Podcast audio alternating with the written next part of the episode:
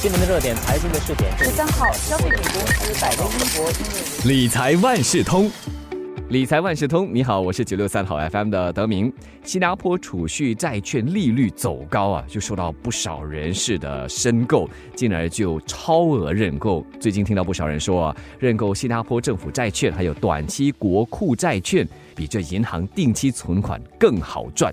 到底是不是这样子呢？就要请教华文媒体集团联合早报财经新闻副主任胡渊文，就请渊文来聊一聊。渊文好，德明你好。据我所知，除了储蓄债券、SGS 和短期国库券，也是拥有固定收益而且低风险的投资工具哈。这两者有些什么不一样？啊，那我们其实先从储蓄债券说起，因为大家可能比较熟悉这个产品了。过去几个月呢，储蓄债券的利率越来越高，就有很多人去申请，结果大家发现，哇，我想买几万，结果才给我几千，对不对？其实这个时候大家可以考虑一下 SGS 和短期国库券，如果你有多余的闲钱，也是可以考虑这些了。那么他们都是债券。SGS 一般它的期限是两年，最多是五十年，每半年会发一次票息，也就是所谓的利息啦。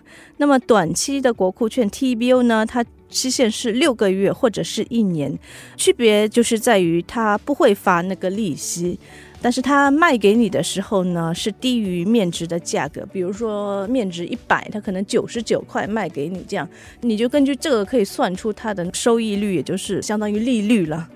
比如说半年的 TBO 到期的时候呢，他就用一百的价格跟你买回去啦，所以你就赚那个差价吧。嗯，他们的吸引人处就是，当然它的利率比银行的定期来的好了。对，我们其实看最近几次的 SGS 还有 TBO 啊，它的利率确实是超过了很多银行的定存。比如说目前我们看市面上两年期定存利率好像在百分之二点三左右。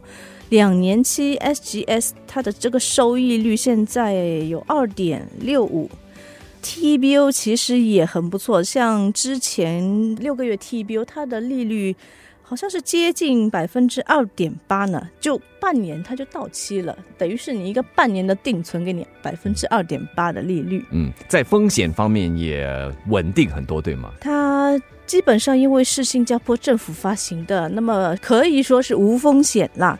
那等一下我们会讨论说，也有其他类型的风险呢。嗯，基本上如果你是觉得这笔钱是愿意放在那里放个五年、十年，你可以考虑这个 SGS，因为它这个一定是还你本金的啦。基本上，呃，每半年收一次利息，然后它的收益率这几个月也涨了不少。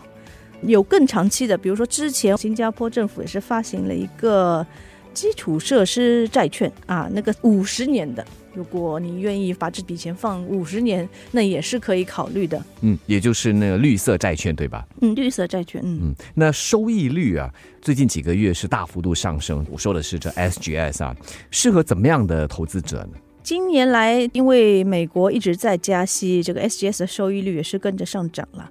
差不多八月二十二日的时候，十年期的 SGS 收益率有百分之二点七五，呃，非常的吸引人呐。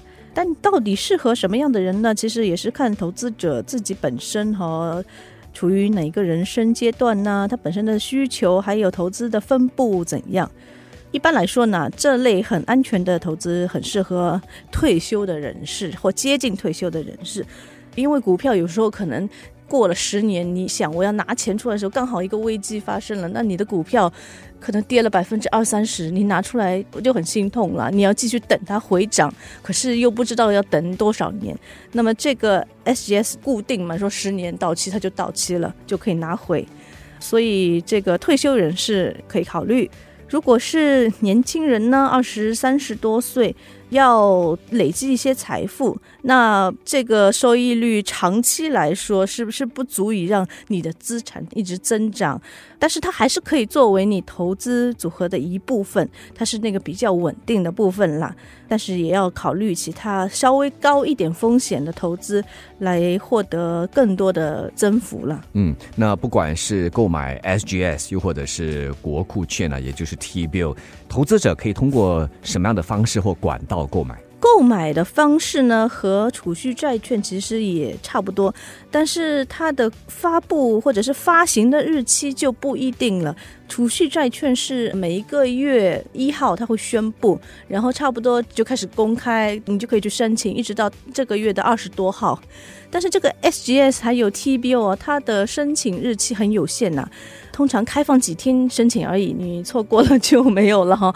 而且我们也不知道它什么时候发，不是很固定说什么时候发行。你要看那个新加坡金融管理局它的网站 mas 到 gov 到 sg，它有一个部分是专门给你看 T TBO 还有 SGS 的发行日期还有拍卖日期。嗯，储蓄债券呢，也就是 SSB 啊，最低投资额是五百元嘛。那我们说的 SGS 和 TBO 呢？它是最低一千元，然后之后就是两千、三千这样，最高其实没有什么限度啦。至于最后拿到多少，也是看这一批申请的人有多少。但是一般的话，它的发行额比储蓄债券多很多。比如说，我们看现在正在进行开放认购的那批哈 TBO 六个月的 TBO，它的发行有四十多亿元呐。所以基本上对于散户来说，你只是想买个几千、一万多、几万，一般来说还是蛮有希望拿到全部的。这个是八月底开放的，给九月份购买的，对吗？对对对。嗯，那它也是同样通过提款机或网上也能吗？对，也是一样的。你在网上银行，可是要注意的是，我在申购的时候突然发现，它可能稍微有一点不同。你要在那边看，这是 under SGS，不是储蓄债券。嗯。然后之前我发现到那个绿色债券，又很不同的一点是，至少是我的那个华侨银行的那个网站，它把它放在了申请首次公开售股之下，所以你要稍微看一下了，找一下。也就是说，不同银行他们的页面的栏目是不一样，可能页面会有一些区别，你进去找一下，不行的话就打电话问你的银行了。可不可以请渊文再给大家比较详细的形容一下这个 SGSU 或者是 TBU 的认购过程？我们拿之前有一个五五年期的 SGS 来做例子啊，八月二十二号是宣布接受认购，二十九日拍卖，九月一日发行。它的竞标拍卖日期八月二十九号，但是个人投资者申请的话，一般上会提前一到两个工作日截止了，所以你一定要去那个金管局的网站查一下，尽早申购了，它才开几天而已啦。还有你要注意的时候，你去买这个 SGS 还有 TBO 的时候，你想说这个利率多少哈？但是它没有的啦。为什么？它是根据市场的需求来决定，看有多少人去买。所以有一个拍卖日啊，嗯，对了，拍卖日你就说到了根据市场需求啊，也就是因为它是用拍卖的方式，所以投资者在申购的时候就会碰到这样的一个问题，他们会问你是要选择竞标 （competitive bidding） 还是非竞标 （non-competitive bidding）？可不可以和我们解释一下这两者的分别？竞标就是说我在认购的时候，我说我要获得多少的收益率，比如说我说我要百分之三的收益率，那你就可以填。非竞标就是说我不管我，只是拿最后你们给的那个收益率就可以了。我觉得一般不是太熟，没有一直跟着这个收益率的投资者来说呢，非竞标的这个还是可以的，因为它的利率最后也不会差太多。会不会比市场来的低呢？最后？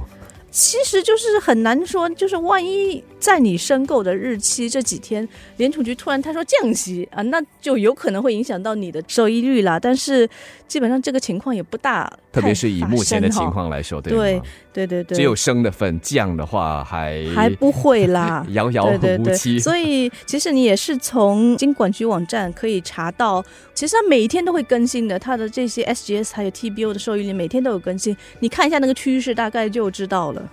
这个非竞标有一点好处，就是说它会优先拿到那个分配啦，最多是占总额的百分之四十。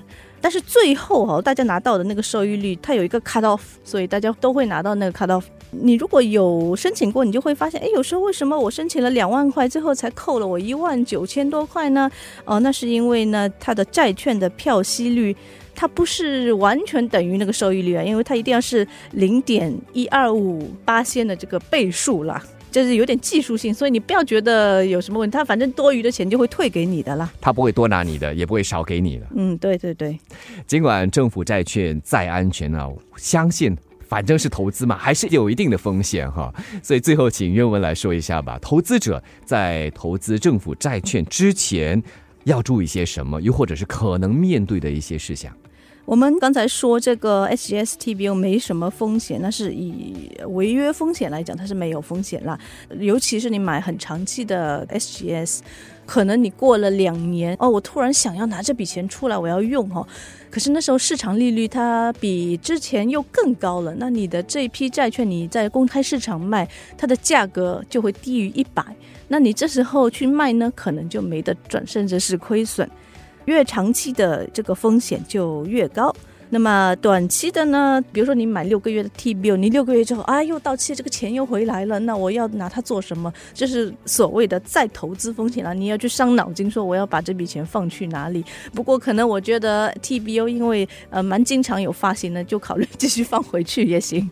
呃，那么还有要注意的是，如果你熟悉储蓄债券的话，你是发现我不论哪个月去赎回，他会把那个利息算给我。可是这个 SGS 它是固定哈，每半年发行的。比如说你还没有拿到那个利息，你先把它卖掉，那个利息你是拿不到的。好的，所以这些细节哈，千万不要漏了。这一期的理财万事通，除了提了大家熟悉的新加坡储蓄债券，今天约文也特别详细说明新加坡政府债券和短期国库债券，也就是 T bill，希望给大家有多一点选择，在做长期投资方面的一些考量。再次感谢华媒体集团联合早报财经新闻副主任吴渊文，谢谢。